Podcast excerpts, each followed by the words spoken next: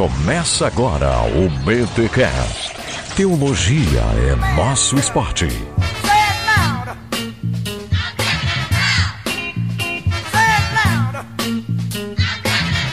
Muito bem, muito bem, muito bem. Começa mais um BT Cash, os número 296. Eu sou o Rodrigo Bibo e cada vez mais lutando contra o racismo impregnado em mim, na minha educação. Gente, vamos para a segunda parte do nosso papo sobre racismo. Continuamos com os nossos convidados aqui, falando um pouco mais sobre as manifestações racistas, as como o racismo se impregna na nossa sociedade, na nossa educação. E agora a gente vai responder algumas das perguntas que foram feitas para nós lá no Instagram. Tá bom, gente? Vamos para a segunda parte. Legal que teve pessoas que não concordaram com o que a gente falou aqui. Isso é muito bom. Nosso objetivo aqui não é fazer um programa que todo mundo concorde, bata palmas e não. Legal que tem gente que discordou, é, até por questões políticas, eu diria. Legal, gente. É isso, faz parte, tá? Faz parte você discordar daquilo que falamos aqui. Mas se você, mesmo discordando da primeira parte, voltou aqui para a segunda,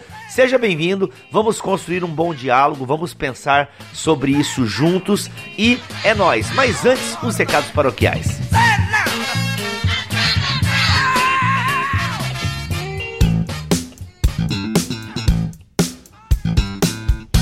nos recados paroquiais dessa semana, galera, você talvez estivesse esperando o resultado do nosso sorteio de aniversário. Segura, a gente não vai fazer essa semana porque eu, Rodrigo Bibi, estou mudando o meu escritório de lugar, então tá tudo um caos. Até esse áudio você deve estar percebendo que tá com um pouquinho inferior, porque eu tô gravando na minha cozinha, deve ter tido, deve estar tendo até um eco aqui, que é o lugar na casa que eu consegui gravar, né? Porque o meu escritório tá virando o quarto do meu filho. Meu filho nasceu agora, o Calelzão. Palmas para o Caléu, olha aí, gente. Calelzão chegou bem. Obrigado a todos vocês que oraram, né? Que acompanharam ali nas redes sociais, no Instagram do Bibotalk. A gente falou um pouquinho, botou foto do Kalel. Acho que até tem uma foto no feed lá, se você quiser conferir. Então a gente tá com um filho novo na casa aí, o Kalel nasceu. E aí, sabe como é que é, né, gente? Estamos naquela adaptação, ó, além de ter filho novo, é, tem mudança de escritório, tá uma loucura. Então não tive tempo de fazer uma gravação legal, né? Até pro Mac tá junto aqui também, ou o Cacau, enfim. Não deu. Então aguenta mais uma semana aí que eu já tô me, me acomodando, já tô me estruturando e a gente vai fazer o sorteio em breve. A gente não esqueceu, tá bom? Não foi migué, a gente não fez você responder o questionário lá à toa. Aliás, você que participou da promoção, respondendo o questionário, muito obrigado. Isso nos ajuda pra caramba. Tá bom, gente? Mas é isso. E o recado paroquial é óbvio, é o BTD. Temos apenas, temos apenas, temos apenas 40 vagas para o BTD 2019 que vai acontecer em Campinas. Só vou dizer isso para você, meu amigo. Corre, Davi Lago, Carol Bazo, Alexander Stoina Refa, André Daniel Heinck, BT Cash ao vivo, Coffee Break, café, é, um monte de gente legal lá para você conversar. Eu, Mac, o Alex vai estar tá lá, infelizmente Milho não vai estar, tá, mas o Cacau vai estar. Tá. É, vai estar tá tanta gente boa lá, a galera dos bastidores do Bibotalk, vai estar tá o pessoal do Ovelhas Elétricas. Mano, corre, corre, corre que vai ser demais lá no BTD, que vai acontecer no dia 3 de agosto em Campinas. Mais informações, o link está aqui na descrição deste BTcast ou tem um banner em bibotalk.com, é só você se inscrever que vai ser demais, tá bom? Ore por esse evento, você que já está inscrito, ore com a gente para que realmente seja um momento muito bacana na presença de Deus, tá bom? Vamos para a segunda parte deste episódio nesse assunto aí facinho, delicado, né? Mas foi muito bom pensar sobre esse assunto. Chega mais!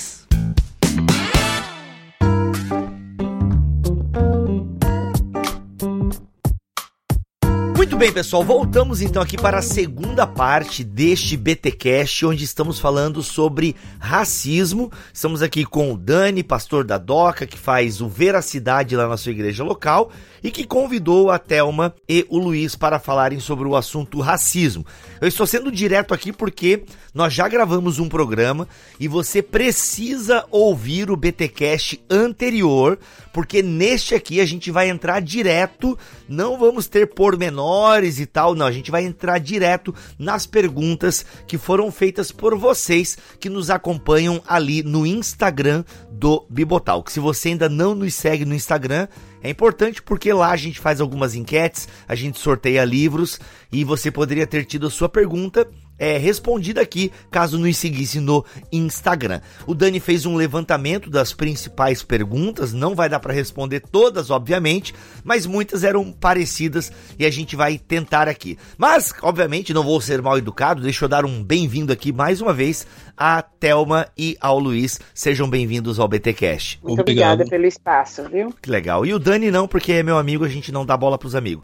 Ô, Dani, vamos começar com um assunto levezinho agora, né? Pra gente já entrar no clima do podcast. Vamos. Vamos aqui então. A gente quer falar um pouquinho sobre algo pouco discutido, né? Que é sobre as cotas universitárias em relação ao negro, né? Então, algumas místicas que foram criadas, aquela coisa do senso comum, né? As pessoas falam, ah, por que, que o negro tem direito? Então, por que não tem é, é, cota do gordo, que também sofre preconceito, cota não sei do que? Então, assim, Thelma e, e Luiz, vocês conseguem condensar pra gente um pouco do que é a cota, quando ela surgiu, qual é a porcentagem, se o negro que estuda em escola particular tem direito, se o branco que estuda em escola estadual tem direito, quantos por cento cada um tem e por aí vai, e quando essa cota surgiu e qual é o resultado dessa cota. Eu me lembro conversando com o Luiz, que ele colocou uma coisa muito séria, que nos últimos 100 anos, antes de termos as cotas, no curso de medicina nas universidades do Rio Grande do Sul, nós não tivemos nenhum negro formando. E depois que as cotas foram colocadas, a gente teve negros formando. Eu lembro que você fez uma pergunta muito interessante. Você perguntou pra gente: será que nenhum negro quis estudar medicina nos últimos 100 anos? Então, assim, fala pra gente um pouquinho aí a respeito das cotas, você que estava lá uh, brigando junto com, com outros irmãos a respeito desse, desse assunto tão sério.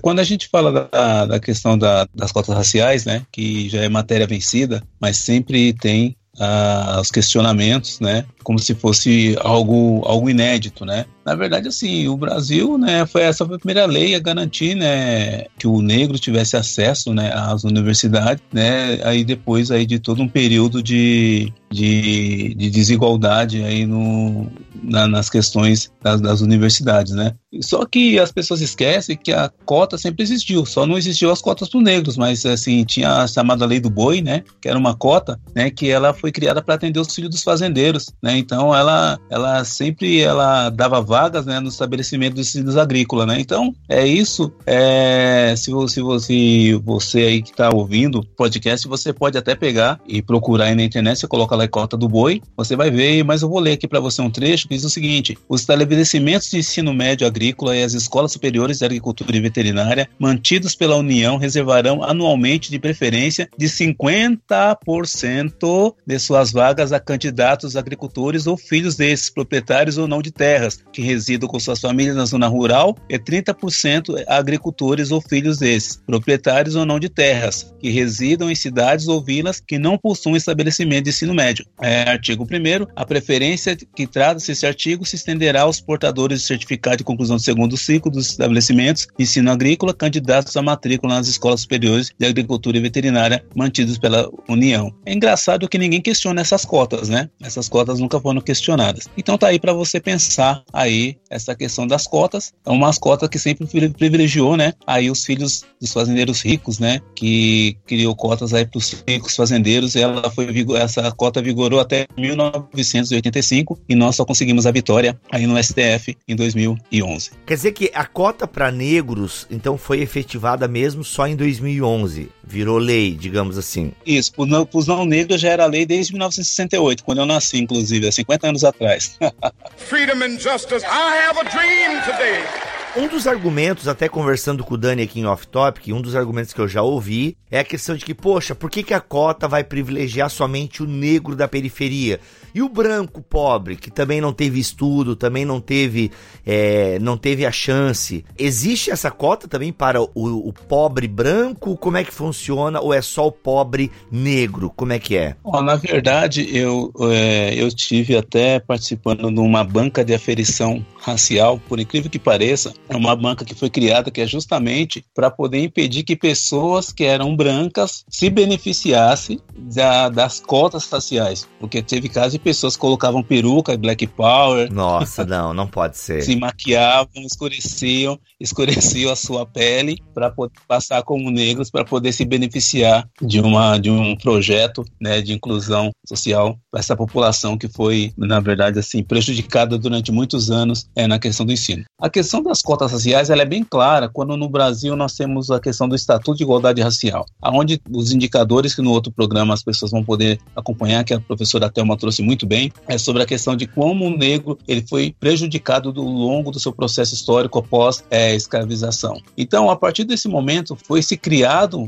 é, essa questão de cotas raciais, que é justamente para que o negro pudesse ter ao ensino. Porque o branco ele sempre teve acesso, independente dele morar nas, na periferia ou não, ou, ou ser um branco pobre ou um branco rico, ele sempre vai ser, vai ser um privilegiado no sentido da cor da sua pele. Porque a cor da sua pele vai proporcionar para ele lugares e espaços que é onde o negro não está. Então, se a gente for falar de cota social, né, aí já é uma outra questão que as pessoas fazem uma discussão que o, o ideal não era ser cota racial, mas ser cota social, o ensino público de qualidade para todo mundo. Ok, eu também sou dessa, dessa seguinte opinião, eu acho que isso aí também é perfeito. Mas quando a gente vai esperar, nós vamos esperar mais 100 anos para que o ensino público tenha a mesma qualidade do ensino particular, para que todo mundo possa concorrer de igual, de igual modo? Não. Então, as cotas raciais, ela é sim destinada para pessoas negras, afrodescendentes, enfim. Agora, o branco, na verdade, quando se fala na questão do branco pobre que mora na periferia, nós sabemos que na hora né, de uma entrevista de emprego, na hora de se disputar uma vaga no mercado de trabalho,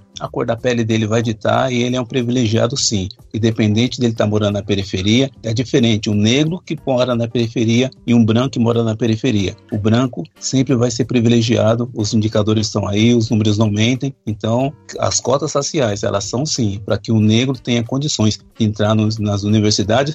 E hoje, graças a Deus, né, triplicou o número de universitários negros nas universidades do, do país. Galera, quando nós falamos dessa questão de cotas, o pessoal sempre fala assim, né? E vou dizer o pessoal, acho que até eu já falei, tem a minha culpa aqui no cartório, porque eu pensava assim, ó. Poxa, beleza, a gente sabe que o negro, pobre, né, da periferia, não tem as mesmas condições e tal, tal, tal. Beleza, ok, legal ele ter uma chance e ter a cota. Mas existem também brancos que estão na mesma condição do que aqueles negros. Também são brancos, pobre, de periferia. Eles não teriam que ter, de alguma forma, ou ser também beneficiados pela lei? A lei contempla é, essa classe social ou não? Só o negro pobre de periferia? Não, contempla sim. Contempla, né? Porque a lei da a, a distribuição de cotas é feita da seguinte forma: as vagas reservadas às cotas são 50% do total de vaga da instituição. Então, elas serão subdivididas. Então, metade para estudantes de escolas públicas, né, com renda familiar bruta igual ou inferior a um salário mínimo e meio per capita, e metade para estudantes de escolas públicas com renda familiar superior a um salário mínimo e meio. Então, nesse caso, entra aí o pobre branco de periferia. Tá? Em ambos os casos, também será levado em conta o percentual mínimo correspondente ao das somas de pretos, pardos e indígenas, que são como é classificado segundo o IBGE, tá? De acordo com o último censo do, do IBGE. Freedom and justice. I have a dream today. Thelma, eu penso que a gente já respondeu essa pergunta, mas eu quero fazê-la diretamente e talvez você, em, em, rápidas palavras, possa sintetizar o que a gente já vem falando aqui. E eu quero ver se eu estou entendendo certo. Mas toda essa questão da escravidão, do legado da escravidão, é o que a gente chama de dívida histórica. Como é que você entende isso? O que é essa dívida histórica e por que alguns questionam a dívida histórica? Que não, porque no fundo a gente tem essa mentalidade meritocrática, né? Mas fala um pouquinho pra gente dessa questão da dívida histórica ainda que se eu entendi bem o, o, andar da nossa conversa, tanto no podcast anterior como nesse, eu penso que a resposta tá meio por aí, mas se tu sintetizar, talvez nos ajude a entender um pouco melhor. É, na realidade, quando a gente usa essa expressão do, de uma reparação histórica, é porque quando houve o processo de abolição, é, falso, né, processo de abolição, a gente simplesmente foi colocado na rua. A gente, que eu digo, a população negra escravizada foi colocada na rua. Tipo assim, ah, vocês lutaram tanto, brigaram tanto pela liberdade, então agora vocês estão livres. Pegue suas coisas e tchau. Saiam, saiam dia das, 13, das né? minhas. É, dia 13, a gente sempre fala assim: o que, que aconteceu no dia 14 de maio. Dia 13, a nossa é, querida é, Isabel, né, foi lá, assinou a lei, né, como se fosse só uma, uma, um movimento dela, né, mas houve todo um movimento negro ali ajudando para que ah, o processo de escravização acabasse, mas assim, tem um marco que é o dia 13, que é a assinatura lei, lá da Lei Áurea, né. E aí no dia 14, o que que acontece? Então, seus donos, né, é, de escravos, eles fazem o quê? Coloca todo mundo pra rua. Então, assim, se você não quer trabalhar como escravo, você vai procurar trabalho, vai pra rua. Então, ele, a população negra, ela fica sem casa, sem moradia, sem educação e sem, sem emprego. Aí, o que que acontece? Existe um, um, um aumento de uma população perambulando pela rua sem esse, esse processo de, de um mínimo de direito garantido. Diferentemente do que aconteceu nos Estados Unidos, por exemplo, quando é, existe esse processo de, é, de final, né, de escravização, é, existe uma coerência, é, entre aspas, também, no sentido de dizer, olha, aqui é espaço de negro e aqui é espaço de branco. Aqui é escola de negro, aqui é escola de branco. Aqui é bairro de negros, então nós temos terras, essas moradias, vocês se organizem e fiquem aqui. E os brancos ficam para lá. Então, assim, é, como o processo lá foi diferente, nós aqui entramos com uma discussão do mito da democracia racial. Aqui a gente não tem escola de branco escola de negro, todo mundo se dá muito bem, só que quem se deu bem foi a população branca, porque continuou estudando, e a população negra não entrou no espaço escolar, nem, né, não tem moradia, então não tem os direitos básicos, né? Então o que, que aconteceu? A gente teve uma perda a, a esse longo, uma perda muito grande de acesso a esses direitos essenciais à vida. Então, quando entra-se com um processo de, de cotas, e especificamente a questão da educação, é para reparar mesmo esses 500 anos aí que a gente ficou sem acesso é, à escola, é, a estudo e, e, a poder se, se preparar para ter um emprego, né, a ter espaço para moradia. Então, quando a gente fala de processo, é isso. Lembrando que as cotas, elas fazem parte de um ponto maior de ações afirmativas, né? A gente fala muito das cotas, mas ela entra dentro desse escopo das ações afirmativas, ou seja, a gente precisa, para fazer essa reparação histórica, políticas públicas nos ajudem a ter acesso né, e permanência nesses espaços. É, quando eu digo acesso e permanência, é porque às vezes pela cota você até entra na, na, na faculdade, por exemplo, né? É, e aí eu volto àquilo que eu falei no programa anterior, né? Que a gente acaba sendo expulso dos espaços. Né? Então eu entro, na, eu entro como uma jovem negra,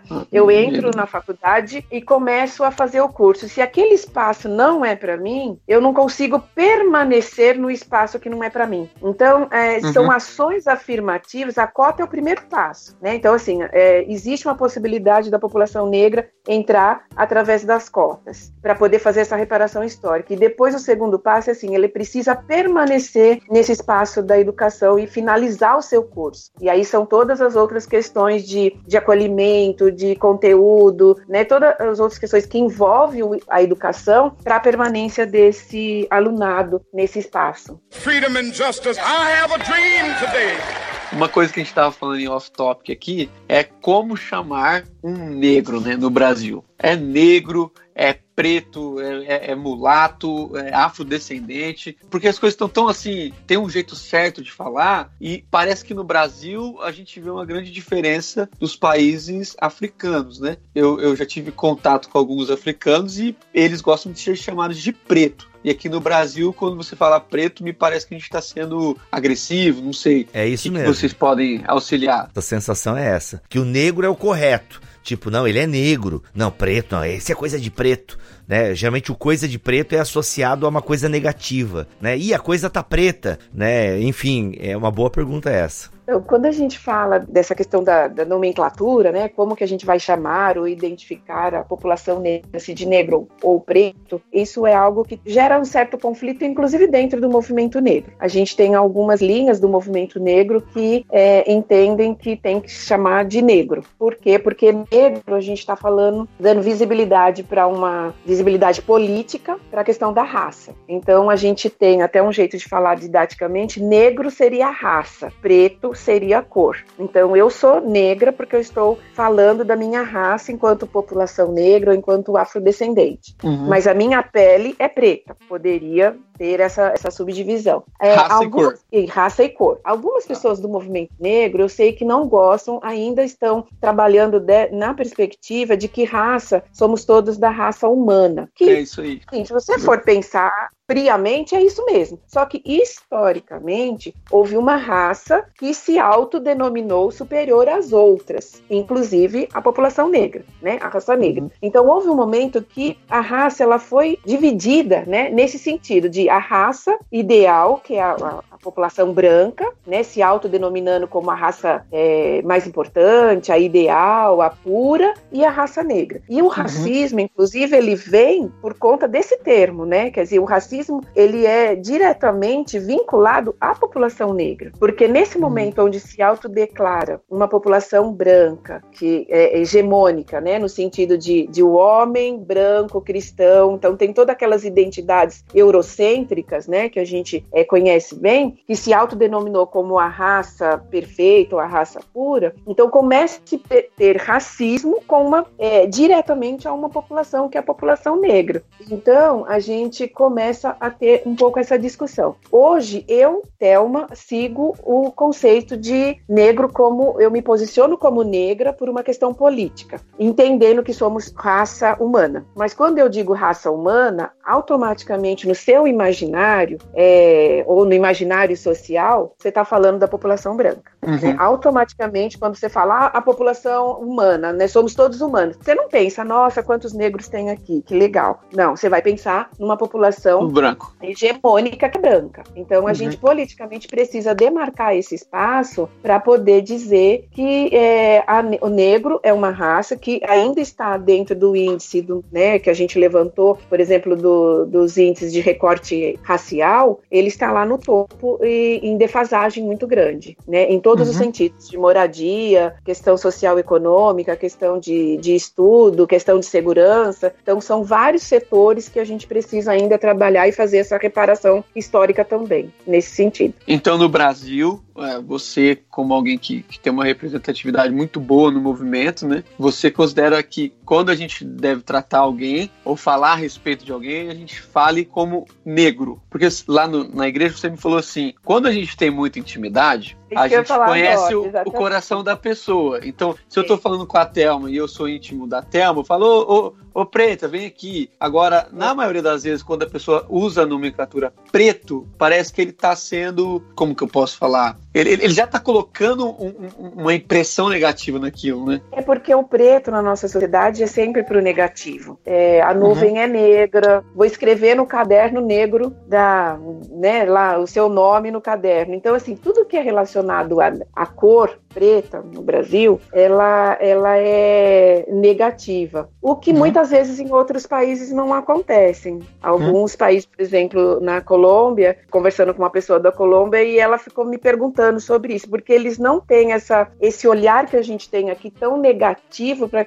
a cor preta. Uhum. Então, para eles, o negro, tudo é negro, mas eles não levam para essa questão do, do negativo, assim como para os africanos. Né? A gente vê os africanos que estão refugiados aqui vindo para o Brasil, eles foram começar a entender o que é racismo aqui no Brasil, porque uhum. alguns deles, né, quando você pega o pessoal de Moçambique, os moçambicanos, por exemplo, tive amigos moçambicanos que eles não entendiam quando a gente falava, porque eles são majoritariamente negros no país uhum. em que vivem, né, diferente da África do Sul, que aí uhum. a gente já tem um outro é histórico. Mas então, assim, na, em Moçambique, como eles são, na sua maioria, é, negros, de pele preta, o que que acontece? Eles não entendem quando a gente fala que a gente sofre racismo aqui, esse tipo de racismo que a gente sofre. Lá eles sofrem questões é, sociais e econômicas, né? A falta de moradia, de acesso, mas não porque a pele é negra, é porque a situação social do país é complicada. Nós aqui, não, nós sofremos pela questão social, pela questão econômica, mas sofremos que está até na, na frente na cor. Então eles uhum. vêm sentir a questão do racismo, né? Esses africanos que chegam no Brasil, aqui. Por que, que a gente tem muitos brancos tratando eles, né, de forma inadequada com racismo? E aí que eles vão falar, nossa, agora eu estou começando a entender o que, que é racismo e preciso vir tá. para o Brasil. E aí quando ele, ele fala assim, ah, mas aquele preto, depende do contexto que você está falando.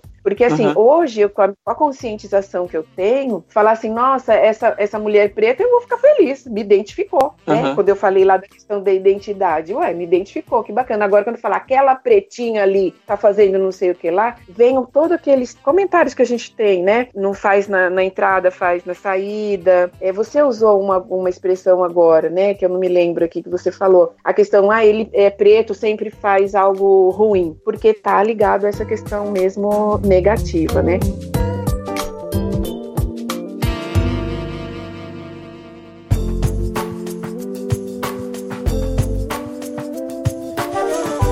É, antes do Luiz responder, mas é que é tudo uma questão de ressignificação do termo. Eu, eu vou falar aqui uma coisa que eu não tenho muita certeza.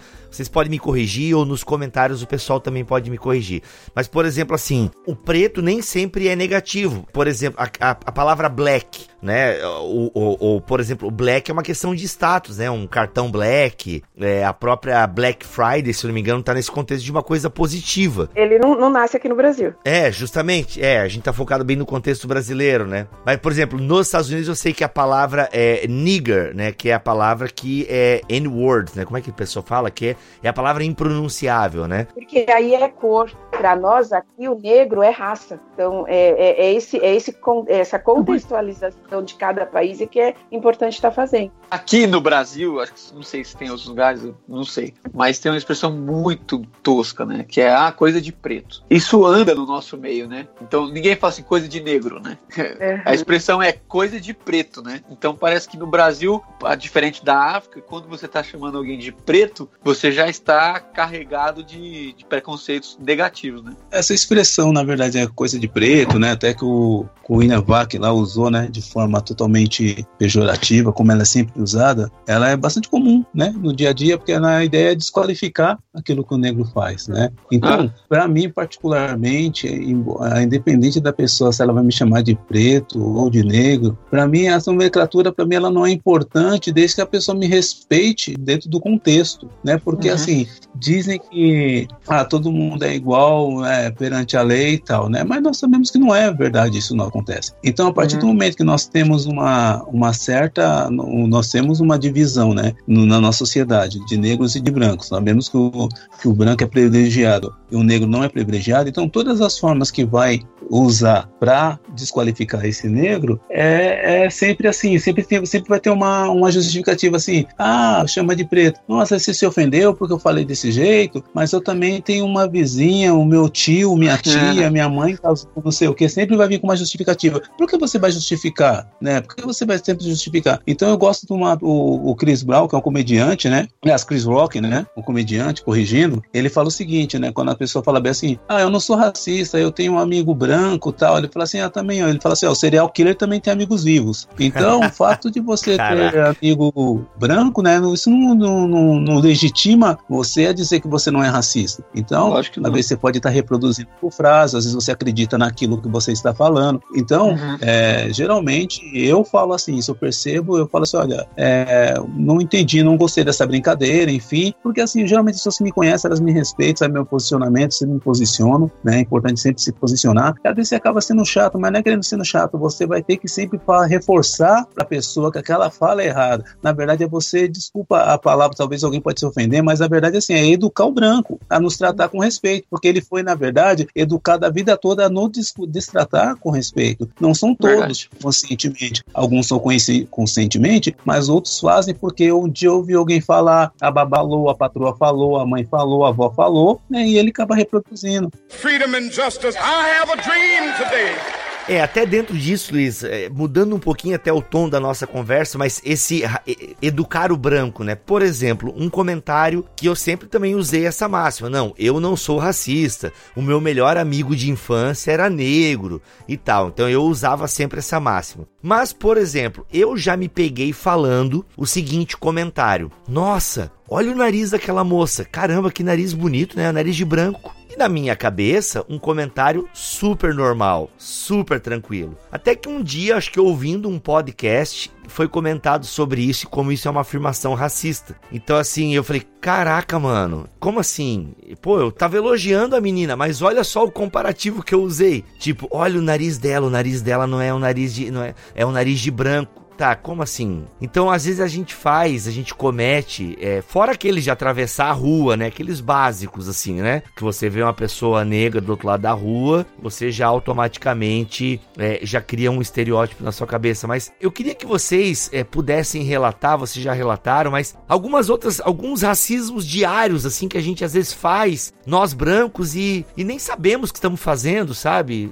Já que tu falaste em educar o branco, não sei, Thelma, ainda mais você que é negra negra e mulher, né? Nossa, enfim, isso daria até um podcast só sobre isso. Mas, enfim, Outra também, essa eu identifiquei na hora que eu fui racista, né? Uma amiga minha, negra, aí o filho dela tava com uma camisa xadrez e tal. Eu falei, ô pagodeiro, caramba, mano. Uhum. E falei, depois que eu me toquei, mano, que comentário racista, velho. Mas enfim, falei, e se eu falei é porque tava dentro de mim, e enfim, né? Realmente nós brancos precisamos ser edu é, educados nesse sentido. Mas, enfim, Thelma, sei lá, esse nosso racismo é, básico do dia a dia, não sei se tem alguma coisa que você conseguiria nos ajudar a detectar isso pra gente até ser educado nessa questão. É, então, eu acho que assim, a gente ter consciência dos estereótipos negativos, né, que ao longo da história foram sendo reproduzidos e reproduzidos e reproduzidos, e aí isso já está no nosso imaginário, colado no nosso imaginário, na nossa forma de pensar, eu acho que a gente precisa parar para tentar mudar isso. E aí, em relação ao, ao corpo da, da pessoa negra, seja homem, seja mulher, tem algumas coisas que a gente nega, como eu falei anteriormente, a questão da, da identidade a partir do seu corpo, a cor da pele, o seu cabelo, aí você citou a questão do nariz, né? Então, a questão dos lábios tal. Isso, quando você fala do nariz, por exemplo, assim, o ideal nosso nosso sempre é o ideal branco. Então, quanto mais eu me parecer com o branco, quando eu citei no programa anterior a questão do cabelo, mas a gente tem a questão do nariz. Eu posso ser é, negra, de pele preta, é, de cabelo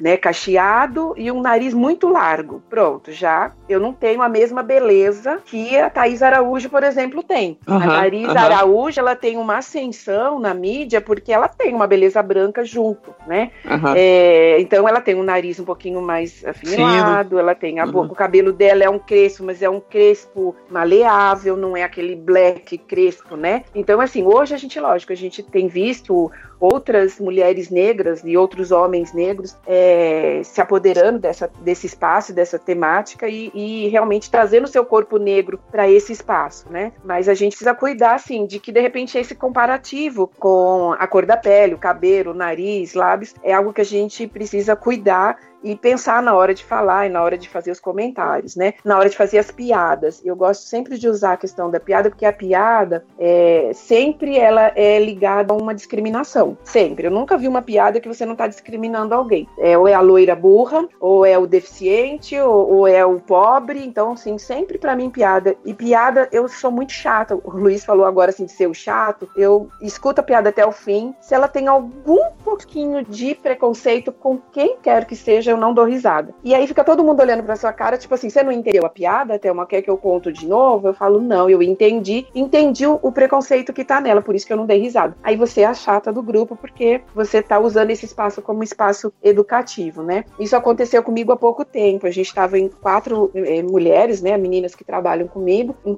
mulheres. E eu, negra, e uma outra negra. E três loiras, tingidas, mas loiras, de pele branca e assim. E uma delas, é, a loira, inclusive, contou uma piada da loira burra. E quando ela terminou de contar, eu não dei risada. Aí ela ficou olhando para mim, nem eu, nem a outra menina negra, nós demos, não demos risada. E elas ficaram assim, pô, você não entendeu a piada? Eu falei, a gente entendeu, mas assim, você tá falando de você mesmo porque você é loira. E você tá contando uma piada de loira burra, que é tão comum contar piada de loira burra. Ela falou, nossa, Thelma, agora você vai defender as, as mulheres brancas loiras? Eu falei, não, gente, eu defendo todo tipo de preconceito. Então, assim, se fala de, da loira burra, eu também vou ficar bravo, como fala da mulher negra, como fala do deficiente. Então, eu acho que são questões, assim, é estilo de vida, eu falo que é estilo de vida, né? Quando você assume que você não tem preconceito, que você não é, não é racista, é com todos os níveis de, de preconceito. E aí, eu falei, assim, uhum. da questão da, da corpo, né? Da cor da pele, mas tem aqueles ligados também, os estereótipos ligados à questão da personalidade, né? Quando você vê um, um, um principalmente, acho que o homem aí sofre mais, um um, um, homem negro, que você disse aí, eu atravesso a rua, por quê? Só pode ser bandido. Um menino negro na escola e aconteceu uma bagunça, só pode ter sido o menino negro que fez a bagunça. É, o menino negro tem a uhum. característica do preguiçoso, porque se ele não arruma emprego, tá lá na rua, é óbvio que ele é preguiçoso. Então a gente tem esses estereótipos ligados à personalidade social, né, dessa, da população. E a gente tem também a questão da competência, porque sempre o negro ele tem que provar que ele é mais. Então existe um estereótipo de que existe uma incapacidade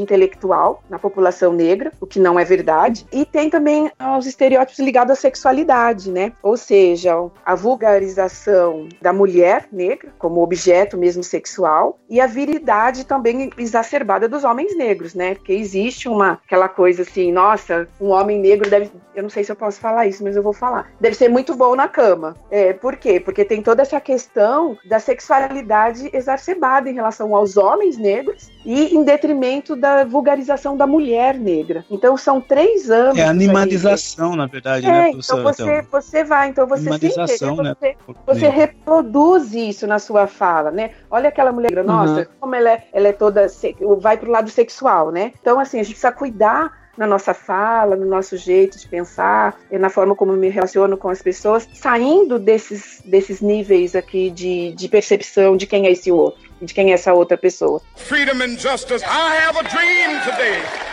eu ainda gostaria de, de, acrescentar, é, na verdade, é respeitar é, essa questão da, da, nossa negritude, né? respeitar o nosso espaço enquanto negros, porque é muito comum é, então nós somos durante séculos, né, apanhando e demorou para a gente aceitar é, nossos traços, né, o nosso cabelo. E aí agora que a gente começa realmente a, a, ser, assim, a ser imponente, né, no, no, orgulho de nos orgulhar de olhar no espelho, olhar nossos traços, orgulhar do cabelo na cor da nossa pele, da nossa tez. E aí começamos a colocar camiseta 100% negro, orgulho negro. As pessoas começam a pegar e questionar, né? Oh, se eu usar camisa 100% orgulho branco branco, não vou dizer que eu sou racista. Ué, poxa, mas o tempo todo já esteve. Só não precisa de camisa, né? A uhum. fala, né, os espaços, os lugares, já esteve ali todo o orgulho de ser realmente diferente né, dos, dos, não negros, né? E aí eu uhum. gostaria de pegar e, finalizar essa fala minha, né, com um, um, poema que eu escrevi justamente foi isso, né, chamado Orgulho Negro, né? Ele diz o seguinte: orgulho, orgulho de ser negro, qual negro não tem? A ser negro é apenas consequência. Nosso orgulho não fere a ninguém. Ter orgulho negro é ter negra consciência. Orgulho negro não é supremacia nem sinônimo de raça superior. É ter orgulho dessa nobre etnia que traz na alma alegria que aboliu todo o rancor. Orgulho negro é mostrar que a nossa voz não se cala. Quem foi que protestou quando estávamos na senzala? Quem foi que se indignou quando fomos arrancados da nossa terra? Quem foi que sentiu a nossa dor quando a chibata cortava a nossa pele? Quem indiciou os senhores que violentaram nossas mulheres? Quem sentiu as dores das correntes que até hoje nos fere? Agora, tu te indignas comigo por eu declarar ter orgulho negro? Quem briga por mim para que eu tenha oportunidade de emprego? Tu se revolta pelas cotas que buscam amenizar a diferença, mas tu sempre vira as costas para o preconceito que sempre nos prensa. Eu visto a camisa 100% negro, tu, isso muito lhe incomoda? Por que quando sou discriminado isso não gera revolta? Você nos questiona se conhecer nossa história. Encontramos nossa autoestima mesmo sendo tratado como escória. O preconceito existe, só não sente quem não quer, até quem não acredite. Só não sente quem negro não é. Me orgulho do meu cabelo, da minha roupa e da minha cultura. Eu faço a ti apenas um apelo. Deixe-me ser negro e orgulhar-me da minha pele parda escura. Ó, oh, olha aí. Oh, muito bom, muito bom. Muito bom.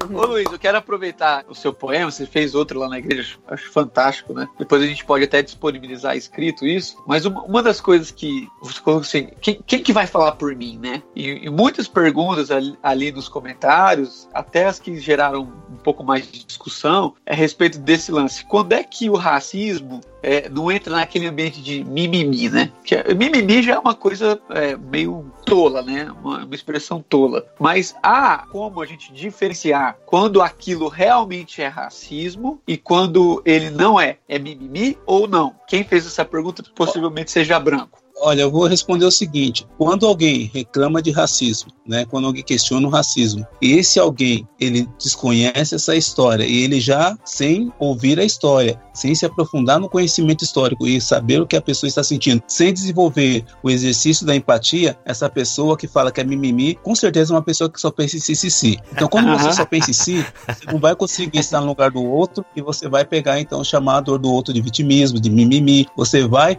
relativizar essa dor. Foi quando eu vou dizer assim, olha, até quem não acredita só não sente que negro não é. Então você só Sim. vai saber o que é, só sabe o que é ter um, alguém na família, né, portador de HIV, né? O que que é quem tem alguém ali que sabe, alguém que tem uma pessoa com deficiência na família, um deficiente físico na família, só quem tem vai, vai saber quem que é. Eu saber o que que é viver isso. Mas o fato de você não ter ninguém, você não vivenciar isso, isso não quer dizer que você não pode se solidarizar, solidarizar, é, desculpa, isso é a palavra, mas é isso, você não pode solidarizar, sei lá. Isso, exatamente. essa daí. Essa pessoa.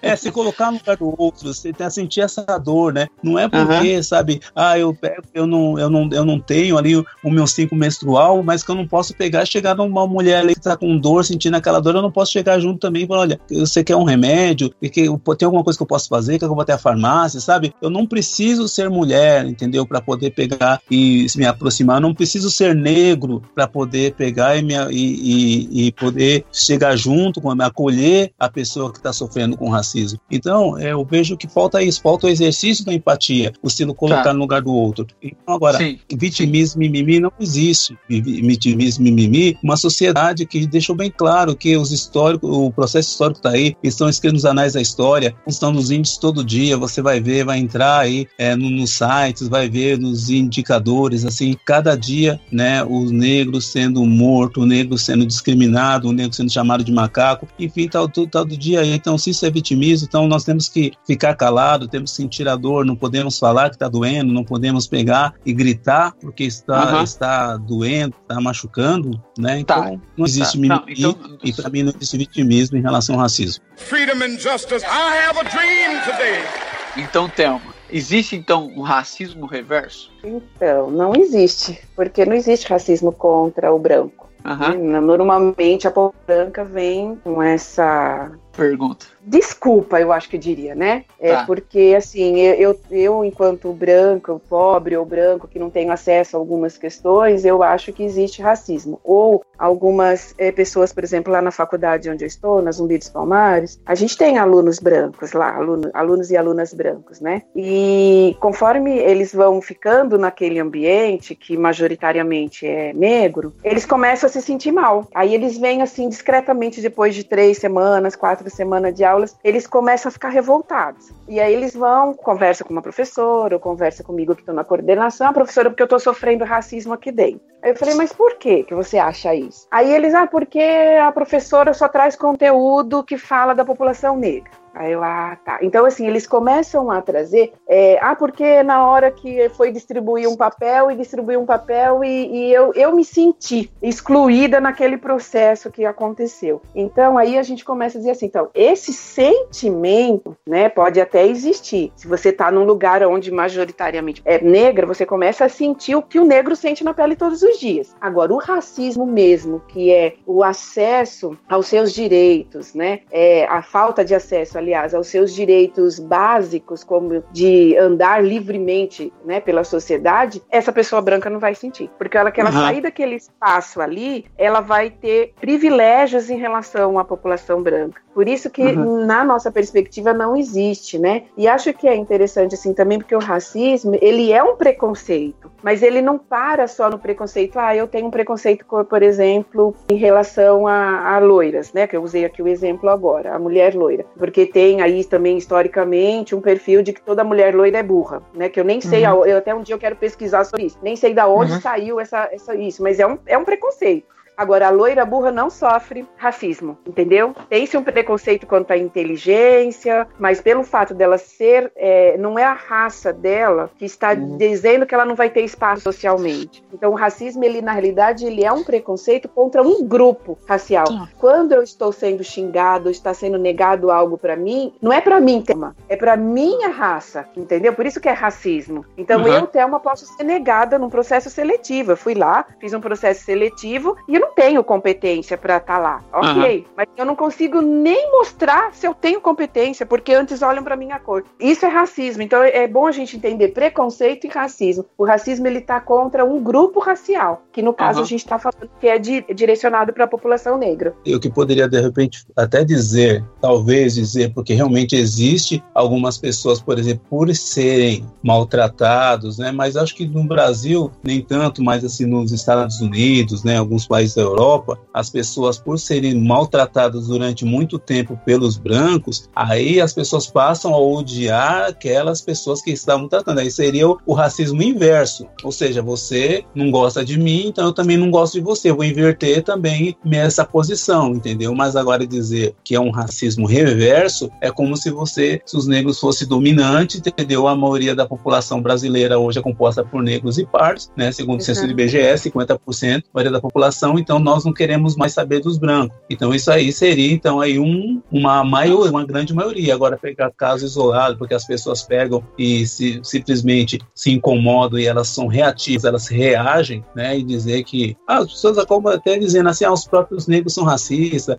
o racismo é o próprio negro, ele é o maior de racista de todos. Então a gente acaba ouvindo um monte dessas coisas, né? Mas na verdade, uhum. como disse a é. professora, né? A professora Thelma, né? O racismo reverso ele não existe. E tem, acho que a questão também da perda de privilégios, né? Que quando a população branca começa a perder privilégios em todos os setores da sociedade, é, começa a gerar esse, esse sentimento de, de medo, né? Porque até então eu, eu, eu estava aqui com uma maioria, né? Visibilizada, que é a população branca, e agora tem esse povo preto ocupando espaço. Então eu começo a perceber que tem outras, que tem uma diversidade. Tá. E, e que essa diversidade está ocupando espaço. Então, automaticamente eu perco privilégios. Eu perco privilégios na, no ensino superior e aí eu brigo pelas cotas, né? Porque para que ter cota? Né? É, agora eu vou eu ter que brigar por esse espaço com esse outro que é negro, só porque ele é negro. Então eu começo a perder privilégios. Eu tive uma amiga que ela é branca e ela tem, ela casou com, com um rapaz negro e ela tem dois filhos, um de pele branca e um de pele preta. E aí ela conversando comigo, ela falou, Thelma, eu estou morando é, no, fora do Brasil, mas a minha intenção é voltar para o Brasil daqui uns dois, três anos. E tudo que eu estou escutando falar do Brasil, do movimento negro, né, dessas conquistas todas, eu quero de voltar para o Brasil. Porque um dos meus filhos que tem a pele branca, ele vai sofrer racismo aí. Como que vai ser minha vida como mãe, preocupado com a minha filha, que eu tenho uma, uma filha branca? Eu falei, então, essa é a preocupação de toda mãe negra, né? Toda mãe negra tem medo do que vai acontecer com seu filho todos os dias dias, porque ele sai de você não sabe se ele vai votar pelo simples fato dele ser negro. Não pela falta e não pela falta só de segurança social que todo mundo vivencia. Eu não vejo nenhuma mãe branca falando assim: "Nossa, hoje meu filho vai sair, será que ele vai voltar assim no sentido porque ele é branco?" Você fica uhum. por questões sociais, como todo mundo. Agora, uhum. além disso, dessa questão social, eu, como mãe de uma criança, de um, de um jovem negro, eu falo, meu Deus, ele vai ser morto porque ele é negro. Então, olha a perversidade uhum. que, que é essa questão, né? Tem uma pessoa que eu conheço que é branca, bem, bem aquelas brancas, branquinhas, do olho claro, branquela, aquela, aquela branquinha assim, cor de parede mesmo. Aí ela pegou e ela não tem carta, e ela já tem 25 anos para mais. Então, pelo menos menos sete anos que ela dirige sem habilitação. Eu perguntei para ela, mas você nunca foi parada? Sabe o que ela me respondeu? Falou, olha o carro que eu tenho, olha a minha cor. Toda vez que tem um comando, eu abaixo o vidro e os guardas me liberam. Então, caramba, eu pensei, verdade, eu também nunca fui parado num comando. Porque... Eu já fui três vezes. Né, para você ver, e agora, recentemente, a gente vivenciou essa barbárie aí no Rio de Janeiro, e aí a gente vai justamente nessa sua fala, né? Então, a gente não pode tratar como racismo reverso o que não tem a ver com a raça, porque a raça branca não está ah, sendo colocada nessa posição. Então, muito interessante, muito boa a resposta.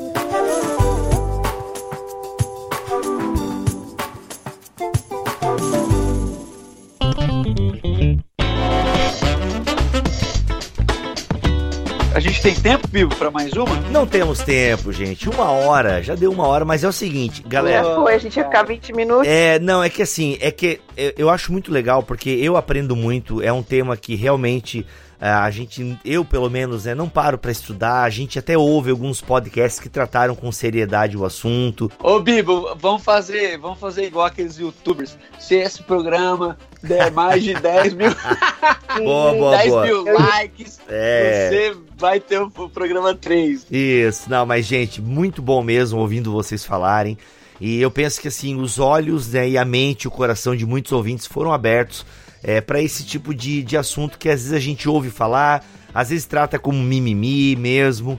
E que legal, legal ouvir vocês, né, que estão aí, que militam pela causa, né, que sofrem na pele é, todas essas questões. Agradeço a disponibilidade de vocês por estarem aqui é, no BTcast. Mas como fiz no outro programa, quero abrir aqui um espaço para que os nossos convidados nos deem uma palavra final, se tem algo para dizer em relação a isso. Não finalizar o tema, estamos longe de finalizar esse tema, mas para a gente finalizar este podcast. Thelma, por gentileza, faça as honras. Eu diria que a gente, a gente é convocado a não ficar em silêncio, né, quando trata-se do racismo, porque por muito tempo nós fomos é, silenciados, nós, população negra, e também a população em geral, acho que foi silenciada, né, para não falar sobre esse tema, porque falar desse tema pode representar que você é racista, e aí esse medo de ser colocado como racista te faz ficar em silêncio. E aí eu diria que como igreja, como, como sociedade mesmo, que a gente tivesse a coragem de, de colocar esse assunto em pauta, que é o que a gente está fazendo aqui, jogando um assunto na mesa, conversando, é, todo mundo muito com respeito, mas cada um colocando a sua opinião, porque a Uhum. ideia aqui é a gente refletir, a gente ter consciência, estancando um pouco esse mal que tem sido a prática do racismo na nossa sociedade. Então que a gente possa ter a coragem e não silenciar-se diante das atitudes racistas que a gente enxergar. E aí, Luiz? É, eu penso que é, esse podcast ele tem a proposta, né? Acho que o primordial é, é trazer à sociedade uma reflexão, seja ela em qual esfera ela se encontra, seja ela na esfera religiosa, na esfera é, acadêmica, educacional, universitária, enfim, é, no sentido de que é, nós não estamos aqui pregando, né, na verdade aí muito pelo contrário, né? nós estamos pregando aqui um apartheid, né? uma, uma guerra de raças, né? Os pretos contra os brancos, como muitos dizem, né? Ah, não vamos fazer, discutir esse assunto, porque não existe. Acho que ignorar essa situação, eu acho que é um erro. Então, eu, eu sempre digo, né? Que o importante era a gente estar tá discutindo humanitude, né? Falar de humanidade. Mas acho que não tem como no Brasil, né? Com todas essas diferenças de, de que nós já foi, foi colocado durante esse programa, né? A gente não tratar negritude e branquitude primeiro, para depois falar de humanitude. É, e eu não, e as pessoas que, que falam de vitimismo, que falam de mimimi, é, eu não as culpo por isso, porque na verdade faz parte tudo de uma, uma questão de educação, de uma questão de um racismo que a gente já disse aqui durante o programa todo, é sobre que é um racismo estrutural, né, que ele é sistêmico. Quando nós vemos, por exemplo, uma juíza, né, uma magistrada, né, que escreveu a seguinte frase, né, recentemente saiu em todas as mídias aí, sociais, né, em jornal, noticiários, que ela disse o seguinte, é, a magistrada escreveu que o suspeito não possui estereótipo de bandido por ter pele olhos e cabelos claros. Então, assim, se a gente é uma pessoa que já tem um olho, que já é uma, uma instituição, né, né, que vai julgar as pessoas e tem uma pessoa que tem um conhecimento e tudo, ela já tem esse olhar, né, para pessoas negras como um padrão suspeito, né, que um negro é tipo, já é suspeito padrão. Então, imagina essas outras pessoas que realmente não têm essa discussão, não têm esse conhecimento e não se aprofundam nisso. Elas vão acabar reproduzindo. Mas o importante é isso, é programas como esses, é programa como o Doca fez, é, são essas discussões, né, que elas saem do, do meio acadêmico, que elas saem das universidades, mas elas vão para a base, né? Elas vão para as comunidades, elas vão para os bairros, é onde as pessoas estão sofrendo racismo diretamente, é ali na sua comunidade, é na sua igrejinha de bairro, é nas suas escolas. Então é nesses lugares que precisam ser dado voz para essas pessoas, elas precisam realmente chegarem e pessoas um dia vai ouvir uma a queixa de uma criança, vai vir um choro de uma criança, pelo cabelo vai falar que é besteira, que ela tá com mimimi porque alguém riu do cabelo dela, que alguém fala de macaco porque alguém falou que ela é cor de cocô, né? Alguém que falou do cabelo cabelo dela, enfim. Então essas pessoas vão, ela, essa criança ela vai ser acolhida, esse adulto vai ser escolhido, essa mulher negra vai ser acolhida, né? Então eu, eu, eu volto aí, né? Então a igreja tem um papel fundamental, né? De não reproduzir isso, sabe? Então a gente tem que pegar, transformar a nossa fé em ação, né? Transformar a nossa espiritualidade, é, nossos espaços, nossas igrejas, ela tem que ser um espaço de cura, um espaço onde a gente possa desenvolver uma espiritualidade sadia, né? Que cura as pessoas, né? Dos traumas, do racismo. E eu creio que esse é o caminho e eu estou muito feliz por poder participar é, de mais uma dessa atividade. Muito bom. Dani, mais uma vez, obrigado aí, cara, por ter trazido e propiciado essa conversa para nós aí. Tamo junto e que venham mais. Obrigado, velho. Obrigado. Obrigada, gente. Tudo de bom pra vocês. A gente vai se falando. Vamos falando sim. Deus abençoe a todos e até o próximo BTcast, se Deus quiser e assim permitir. Fiquem todos na paz do Senhor Jesus. Amém. Valeu, gente. Se não se retratar, irá para a Inquisição. Eu recebi uma carta. Você renega o que escreveu? Você vai se retratar ou não?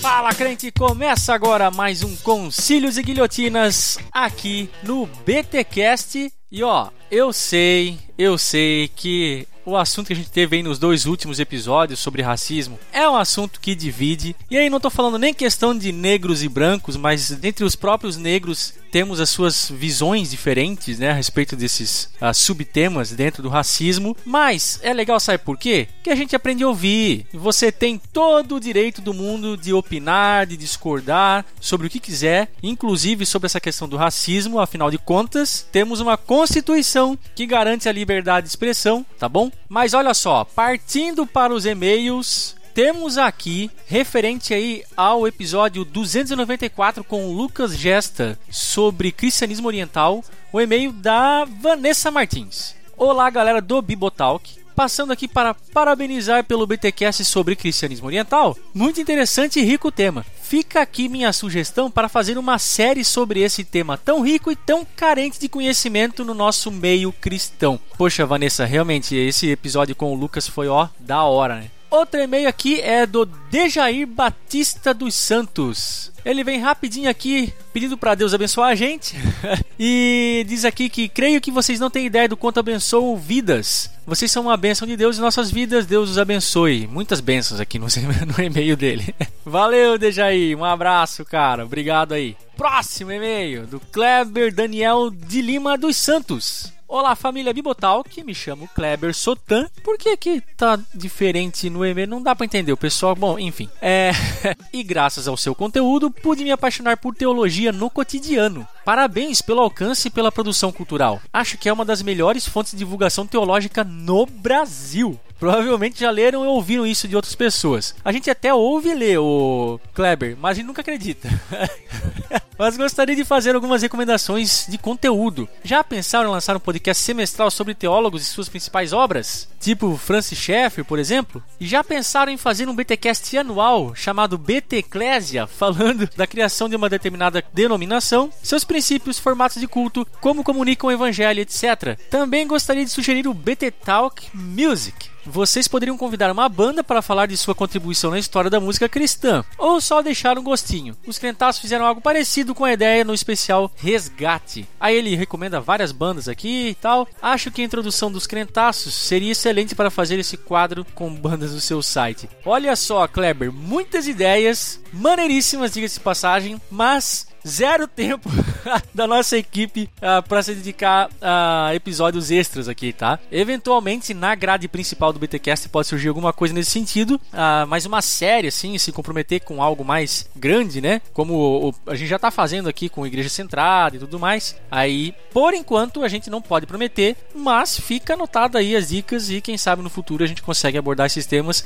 se não numa série como você indicou, mas de maneira aí, como eu já falei, entrando na grade regular regular de algum BTcast. Tá bom, Kleber? Brigadão, cara. E o nosso último e-mail de hoje aqui é do Marcelo Costa. Bom dia a toda a equipe Botalk. Tomei conhecimento desse podcast através do livro Os Outros da Bíblia. Olha aí, até o livro do Heinck trazendo ouvintes pro BTcast, cara. Que legal, que legal, maneiro. A meu Oliveira apresentou a novidade no último dia 3 do 5 de 2019 e de cara adquiri meu exemplar. Como apaixonado por teologia e história que sou, já devorei o conteúdo, bem como ouvi toda a série no site. Caramba, que legal. Além de outras como a série Plenitude dos Tempos e sobre o Jesus histórico. Confesso que me identifiquei com esse jeito leve e descontraído de tratar teologia. Aí ele, como o e-mail dele aqui é meio grande, ele comenta aqui outras cositas, mas que eu não vou ter tempo de falar aqui. Mas, enfim, muito legal saber que o Marcelo veio aí por meio do livro físico, né? Normalmente é o contrário, a gente lança podcasts aqui indicando obras e aí as pessoas conhecem as obras por meio do podcast. E agora fiquei muito feliz que aconteceu o contrário, que um livro conseguiu indicar, entre aspas, o BTcast e fazer um ouvinte novo aí. Que legal, Marcelo. Obrigadão pela audiência. Obrigado a todos vocês que têm nos seguido, nos ouvido durante todos esses últimos oito anos de ministério. A gente fica muito feliz com isso. E se você quiser continuar escrevendo pra gente, fica ligado, é só mandar um e-mail para podcast@bibotalk.com. Lembrando, gente, temos a. Nossa, ia falar que nem o Malafaia agora. Temos também o nosso efeito BTcast, aquele áudiozinho maroto de no máximo 1 minuto e 30 segundos. Você que é ouvinte assíduo do BTcast já deve ter ouvido um efeito BTcast aqui na leitura de e-mails, tá? É muito legal, a gente gosta de divulgar as vozes também dos nossos ouvintes, não só o que eles escrevem pra gente, mas aquilo que eles deixam registrado para os anais da podosfera brasileira. Olha que legal. Para isso, é só você usar o seu celular celular, o seu dispositivo de gravação de preferência. Dá para fazer isso no notebook, no PC, enfim. Mas acho que o celular é mais indicado. E depois que você gravar, no máximo aí, lembrando de volta 1 minuto e 30 segundos, você pega o arquivo que foi gerado e manda também para o nosso e-mail, o podcast bibotalk.com. Well,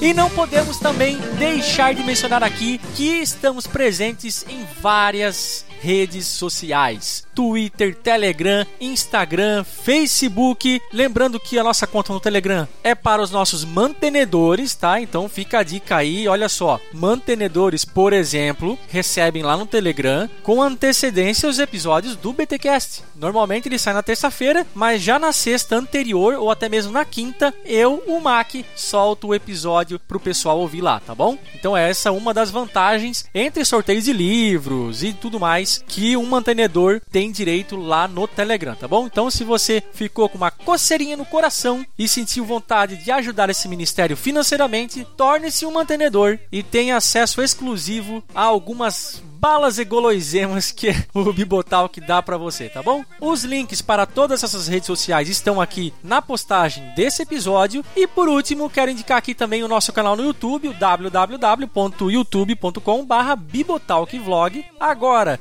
a gente entrou aí num hiato, na né? é verdade, o Bibo, que é quem mais grava os vídeos, porque ele acabou de ter neném. Então, logo logo, quando ele voltar da licença paternidade, ele volta a gravar os vídeos com mais frequência, tá bom? Mas lá já tem muito conteúdo em vídeo, mano maneiríssimo que você pode usufruir e também compartilhar, que é isso que a gente quer, que esse conteúdo não fique parado lá, tá bom? Vai lá, visita, dá joinha, assina o canal, que a gente depende de você para que esse canal cresça cada dia mais. Beleza, crente? Eu vou ficando por aqui. O que eu tinha para falar eu falei. Se Deus quiser e assim permitir, a gente volta no próximo episódio. Valeu, crente. Um abraço.